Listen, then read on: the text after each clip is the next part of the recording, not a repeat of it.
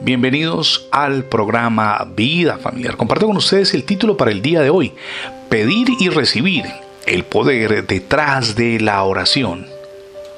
Todos deseamos que nuestras oraciones sean eficaces, un clamor que tenga respuesta desde el corazón mismo de Dios. Puede ser un milagro, una intervención que cambie el curso específico de la historia en alguien en particular. También puede ser la transformación del corazón de una persona difícil o tal vez provisión económica. Yo no lo sé, usted sí lo sabe porque lo está requiriendo en ese momento.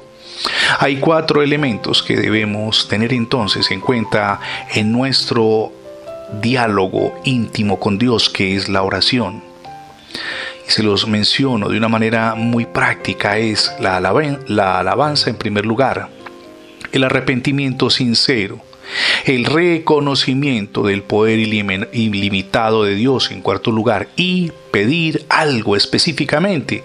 A veces somos muy ambiguos cuando estamos clamando a Dios por algo.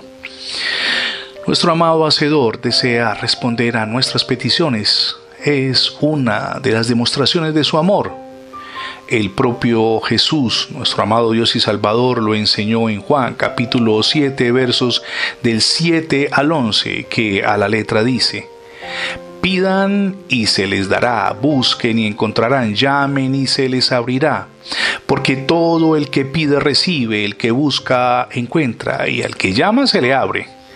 ¿Quién de ustedes, decía el Señor Jesús, si su hijo le pide pan, le dará una piedra?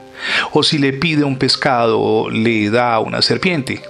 Pues si ustedes aun siendo malos saben dar cosas buenas a sus hijos, cuánto más su Padre que está en el cielo dará cosas buenas a los que se las pidan.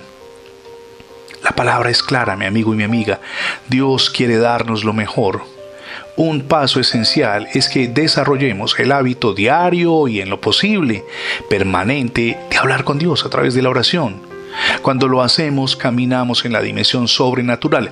Lo que humanamente parece imposible, se hace posible. Ahora pregúntese cómo anda su vida de oración. Solamente usted tiene la respuesta. No se pierda las bendiciones ni los milagros. Comience desde hoy a orar. Y hablando de Dios, ¿Cómo anda su relación con Él? Su vida personal, espiritual y familiar puede ser transformada si rinde su corazón a Jesucristo.